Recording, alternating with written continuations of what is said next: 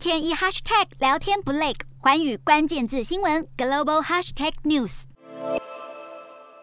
美国联邦众议院以两百二十二票同意、两百一十票反对的些微差距通过全名为《二零二二年美国创造制造业机会和技术卓越与经济实力法》，简称《二零二二年美国竞争法》的法案。这项法案推动美国规划创立晶片基金，提供五百二十亿美元强化美国半导体业，另外提供四百五十亿美元用于改善美国高科技产品供应链，确保更多相关产品在美国制造。法案也提及台湾包含。强化美台双边关系，协助台湾参与包括世界卫生大会等国际组织，协助台湾发展不对称防卫能力等，更呼吁将我国驻美代表处的名称从台北经济文化代表处改为台湾驻美代表处。拜登在法案正式通过后发布声明，表达支持，肯定众院投下关键一票，让美国经济得以更加强大，以更强势的地位和中国竞争。不过，美国联邦参议院已经在去年率先通过。美国创新及竞争法法案